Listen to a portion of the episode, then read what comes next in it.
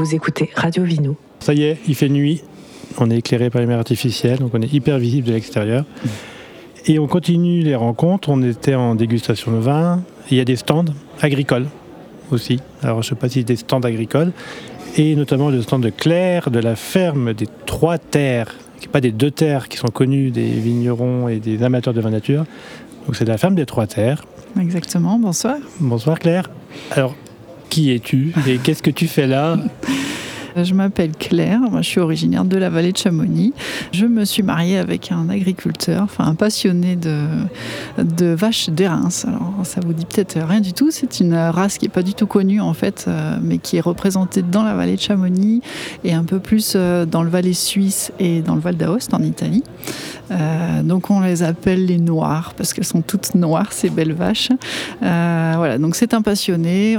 on s'est installé ensemble sur les Jouches, donc euh, juste à côté de Chamonix. Euh, on a une trentaine de, vaches. Euh, on est en production viande essentiellement, c'est-à-dire que on fait véler nos vaches, on engraisse les veaux à 3-4 mois et puis on vend la viande de veau. Voilà. Ça, c'est la production principale. Et puis, depuis euh, deux ans, on a racheté une chèvrerie qui est euh, sur la commune d'à côté. Ça s'appelle Passy. Euh, voilà. Et puis, comme moi, j'ai mon activité aussi à côté, on a, enfin, on a un autre terrain un, peu en montagne. On a appelé cette ferme les Trois Terres parce que voilà, il y a les vaches d'un côté, les cochons en haut et puis les chèvres à Passy. Donc, les vaches, pas de, pas de lait, pas de fromage avec alors un petit peu quand même parce que euh, c'est un peu compliqué. En fait, on trait quand même nos vaches euh, tous les jours. On donne euh, le lait au veau. Donc contrairement à beaucoup d'exploitations d'engraissement de veau où il n'y a que du lait en poudre, là on a du, vrai lait de, vache. Mmh. Le surplus en fait de lait, on le transforme quand même. Donc je m'amuse à faire quelques tomes de vache l'hiver. le plaisir, quoi.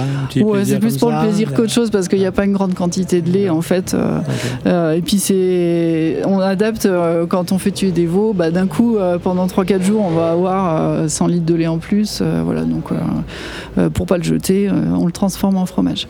Par contre, côté chèvre, c'est beaucoup plus régulier. Donc là, on, a plusieurs produits en fromage de chèvre. C'est quoi la réalité d'une agricultrice éleveuse mmh en vallée de Chamonix, c'est du plaisir, c'est du plaisir contraint. Non, bah, c'est du plaisir, heureusement, et, j'allais dire c'est presque que du plaisir, parce que malheureusement, euh, la vallée de Chamonix, elle est tellement urbanisée tellement touristique, mais c'est surtout les, enfin, les touristiques, c'est pas, c'est pas le fait qu'elle soit touristique, c'est le problème. C'est que pour le besoin du tourisme, il faut construire. Et puis, euh, c'est une vallée qui est très attirante. Euh, voilà. Le, climat, le ski, euh, tout, tout, ce qui va autour de, de la montagne et qui est aujourd'hui trop fréquenté par les humains et qui a quasiment plus de place pour l'agriculture. Euh, donc ça, c'est un gros souci dans la vallée. Du coup, les agriculteurs euh, qui restent euh, sont contraints d'avoir des petites structures parce qu'on n'a pas assez de terrain pour nourrir, pour faire les foins, donc pour nourrir les animaux l'hiver. Donc voilà, on fait avec ce qu'on a. Donc on a des tout petits troupeaux. Aujourd'hui, il reste à peine 10 agriculteurs dans la vallée de Chamonix, sur les quatre communes, donc Servoz, Les Ouches, Chamonix, Valorcine il y a une dizaine d'agriculteurs. Par rapport à quoi Il y a euh, quand tu oh, bah, j'ai pas les chiffres Quand tu étais plus jeune, tu as vraiment vu euh, une, bah, sur, ton échelle de vie entre guillemets, tu as vu une, vraie évolution J'ai vu des maisons pousser, euh, mais ça ressemble plus à rien. quoi. Il n'y a plus de champs. Et le problème, c'est que ces nouvelles constructions, elles viennent surtout dans les belles terres, les terres qu'on peut labourer, qu'on peut cultiver, qu'on peut faucher. Euh, moi, s'il y a des maisons qui se construisent dans la, dans la pente, dans la forêt, ça me dérange pas à la limite. Mais en on vient complètement euh, enlever le, toute l'œuvre de nos, prédécesseurs, de tous ces paysans euh, au fil des siècles qui ont, qui ont dépierré, qui ont travaillé pour avoir une jolie terre. Et ça, hop, on construit une, une maison dessus et, c'est fini pour toujours en fait. C'est pour ça aussi qu'on on s'est regroupé au sein de, la vallée hein, entre les agriculteurs et on a créé une association qui s'appelle euh, Terre et Paysans du Mont Blanc. on a un site internet, voilà. faut prendre juste les initiales, donc tpmb.org. Cette association, elle regroupe euh, la quasi-totalité des, agriculteurs de la vallée, et puis elle est ouverte à plein d'amis. Donc aujourd'hui, on a à peu près 130 adhérents qui nous soutiennent. Donc là, l'idée, c'est de communiquer, de faire pression de façon amicale, mais genre dire. Voilà, ouais, j'aime pas trop le mot pression, mais exactement, c'est ça, c'est montrer qu'on existe encore. Mais quand bah, as une pression immobilière à laquelle il faut répondre. Ouais. Alors, c'est pas par une pression, le mot n'est Le mot n'est pas bon, mais je veux dire, c'est. En fait, tu, on est victime d'une pression, donc apparemment, faut. Ouais. Pas... Ouais, en fait, on, on essaye d'influencer, on fait du lobbying peut-être, on essaye d'influencer nos élus sur euh, bah déjà le fait qu'on existe. Donc il faut préserver ce qu'il y a aujourd'hui. Il y a eu beaucoup de mal de fait euh, ces dernières décennies, mais il y a encore quelques terrains agricoles. Donc il faut vraiment sauver ce qui reste à sauver. Moi, je, aujourd'hui, je n'ai pas peur de le dire, j'ai envie d'une mise sous cloche. Quoi. Dès qu'on a un beau terrain où on peut passer avec un tracteur, hop, c'est fini. Quoi. J'aimerais que les élus euh, prennent conscience de ça et puis qu'ils aient le, comment dire, le courage politique de se dire, euh, allez, ok, on arrête, on ne fait plus de construction.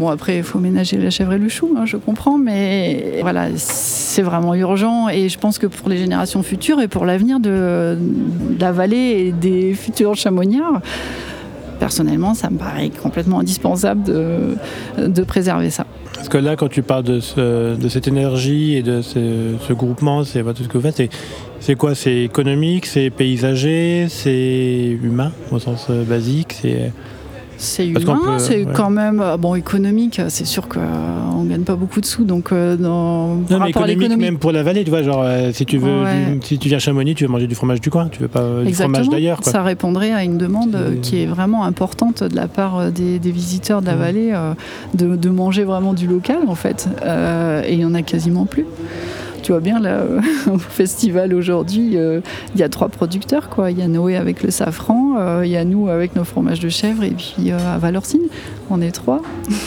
qui vendons en direct. Voilà, donc on a beaucoup de travail, beaucoup de travail d'influence surtout. Donc ça veut dire de la communication. C'est pour ça que j'accepte avec volontiers votre, votre podcast. C'est communiquer sur on existe, il y a encore des choses à sauver, on fait des bons produits. L'aspect paysager, comme vous disiez aussi, est très important parce que euh, s'il y a que de la, ville en bas, en fond de vallée, la forêt et puis les alpages en haut euh, qui ne seront plus des alpages bientôt, bah ça va pas être joli. Hein. En fait, euh, ce qui est beau quand on se balade, qu'on fait une rando, c'est d'un coup, on sort de la forêt, ça y est, c'est ouvert, on voit la montagne. C'est ça qui est joli et c'est ça que les gens recherchent. Mais ça, c'est le travail des agriculteurs en fait et on s'en rend pas compte. Donc on, est là dans l'assaut aussi pour, pour porter ce message en disant qu'on a un intérêt vraiment euh, au niveau euh, touristique aussi. Ta réalité agricole en ce moment, c'est quoi toi? Euh, alors moi je suis femme d'agriculteur surtout, parce que j'ai une autre activité euh, liée au tourisme euh, à côté, mais j'accompagne euh, de très près mon mari mmh. et puis mon fils qui est aujourd'hui c'est lui qui s'occupe des chèvres. Bah voilà, je fais la vente, hein, on passe du temps au marché, les coups de fil pour, pour vendre nos fromages, tout ce qui est commercialisation en fait. Et puis bah, mon mari et mon fils, c'est matin et soir la traite, donc des chèvres ou des vaches. Et puis l'été, euh, bah, je ne vais pas tout vous raconter parce que c'est très long hein, le programme d'un agriculteur. En gros, il y a encore, il y a quand même encore ces alpages avec euh, les animaux qui montent. Et... Oui, bien sûr, on monte en alpage nos vaches euh, à Charamillon, col de Balme, vers la frontière suisse. Nous, on a un système où on ne traite pas les vaches l'été. Comme ça, elles sont à la bade, comme on dit par chez nous, l'été en alpage. Et puis là, on les a redescendues au mois de septembre. Question toute bête une vache qui est pas très, c'est pas grave? Bah, on la tarie d'abord. Donc, euh... je, connais rien. en fait, normalement, une vache, elle fait. Pour moi, une vache, ça, se traite, ça se le matin et le soir. Euh, alors, c'est quoi C'est un business model de traire une vache ou euh, bah non, mais vous savez, pour euh, qu'une vache fasse du lait, il faut qu'elle fasse un veau déjà au départ. Donc normalement, il y a un veau par an. Bon, il y a certains agriculteurs qui font des lactations longues, mais bon, généralement, c'est un veau par an et donc une lactation par an. Mais avant qu'elle fasse euh, son veau suivant, on est obligé de la tarir, c'est-à-dire qu'elle fait plus de lait pendant à peu près deux mois. Voilà. Nous, on les tarie un peu avant et elles font pas de lait euh, pendant quatre mois. les quatre mois d'été. Comme ça, on est un peu tranquille, on peut les mettre en alpage et on n'a pas besoin d'avoir les bâtiments, la laiterie, la machine, tout ça en alpage. Donc euh, c'est un peu plus économique aussi parce que du coup, on a toute l'installation juste pour l'hiver. Et, l'été, elles sont juste à pâturer en fait. Euh, voilà, on va les surveiller régulièrement, bien entendu, mais on n'a pas cette contrainte quotidienne. J'allais dire euh, les, fromages, mais les fromages chez les chèvres. Parce que des fois on parle de fromage d'été, euh, fromage d'hiver. C'est compliqué chez nous. nous, on fait juste. Bah, les... Tout l'été, on trait les chèvres. De à peu près février, on va dire, à là, là, ça va se terminer. Euh, donc ça fait une grosse partie de l'année quand même, les chèvres. Et puis les vaches, euh, c'est juste euh, l'hiver. Donc on les fait véler. En véler, c'est quand elles mettent bas. on les fait véler. Ça, j'y arrive encore. bon. Peut-être que tous les auditeurs ne savent pas ce que c'est non plus.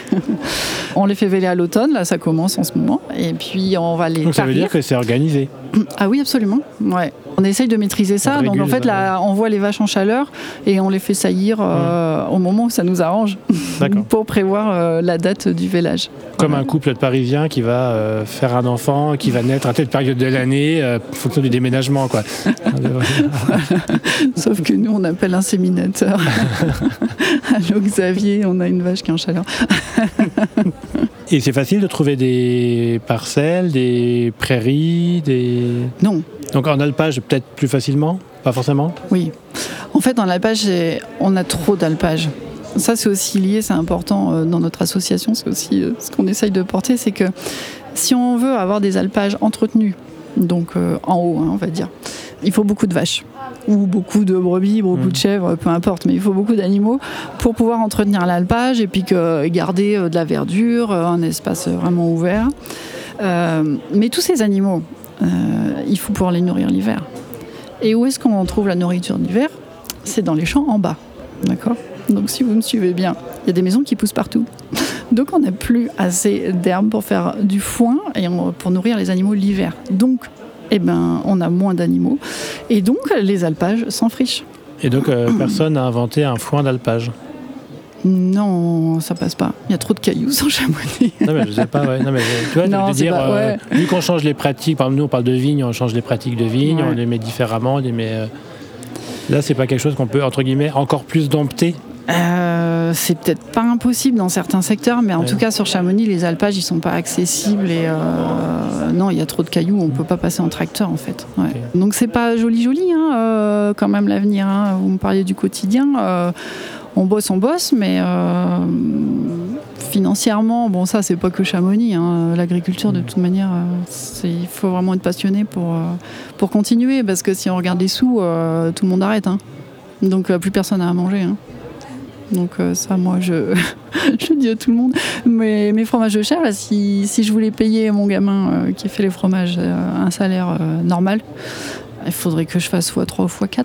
Donc à 22 euros le kilo, là, mon chevrotin, je devrais le vendre à 80 euros le kilo. À qui je le vends? Pour qu'il soit rentable? Hmm?